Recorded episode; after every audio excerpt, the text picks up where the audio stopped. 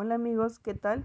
Hoy en una emisión más de nuestro podcast hablaremos sobre los pagos basados en acciones que se señalan en la NID 2. Para ello contaremos con la presencia de grandes amigos, Cristina y Javier, quienes nos hablarán sobre qué son y los tipos de transacciones que existen. Hola Cristina, hola Javier, es un placer contar con su presencia el día de hoy. Cuéntenos sobre las transacciones basadas en acciones, por favor.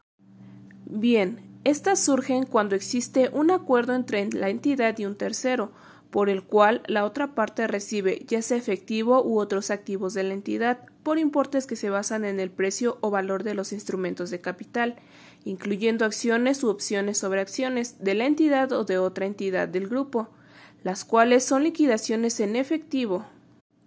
Por otra parte, la otra persona puede recibir instrumentos de capital, incluyendo acciones u opciones sobre acciones, de la entidad o de otra entidad del grupo, y éstas se denominan pagos basados en acciones liquidadas.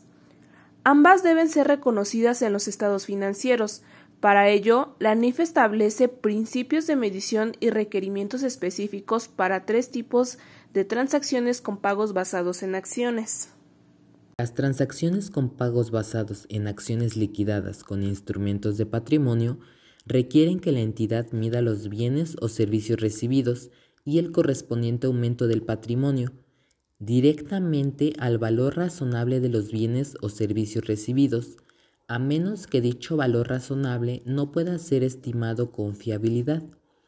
Si la entidad no pudiera estimar fiablemente el valor razonable de los bienes o servicios recibidos, tendrá la obligación de medir su valor y el correspondiente aumento del patrimonio de forma indirecta, por referencia al valor razonable de los instrumentos de patrimonio concedidos. En el caso de las transacciones con pagos basados en acciones que se liquiden en efectivo, la NIF establece que la entidad mida tanto los bienes y servicios adquiridos como el pasivo incurrido, por el valor razonable del pasivo.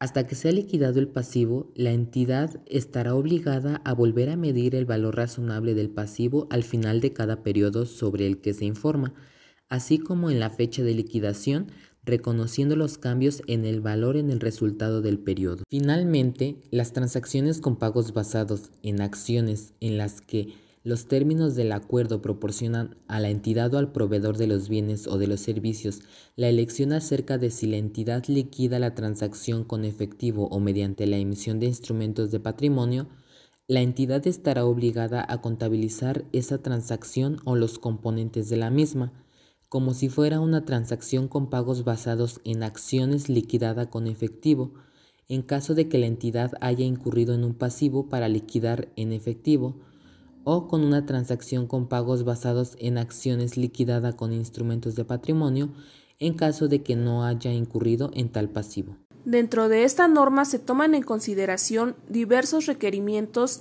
sobre la información a revelar con la finalidad de que los usuarios logren comprender a. la naturaleza y alcance de los acuerdos de pagos basados en acciones que hayan existido durante el periodo b cómo se determinó el valor razonable de los bienes o servicios recibidos o el valor razonable de los instrumentos de patrimonio concedidos durante el ejercicio.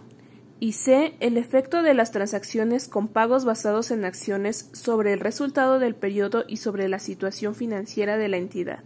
Entiendo que si nosotros recibimos el pago por un bien o servicio, este puede ser liquidado por acciones y este a su vez puede ser en efectivo o mediante instrumentos de capital o patrimonio, y que en ambos casos se debe medir mediante su valor razonable.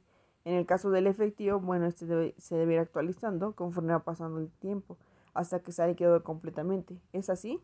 Así es, es correcto. Perfecto. Bueno, pues amigos, hemos llegado al final de un episodio más de nuestro podcast. Esperamos haya sido de su agrado y hayan conocido más sobre este tema importante y de gran utilidad para nosotros los contadores. Agradezco la información brindada por nuestros amigos Cristina y Javier y nos vemos en la próxima emisión de un nuevo capítulo de nuestro programa. Bye.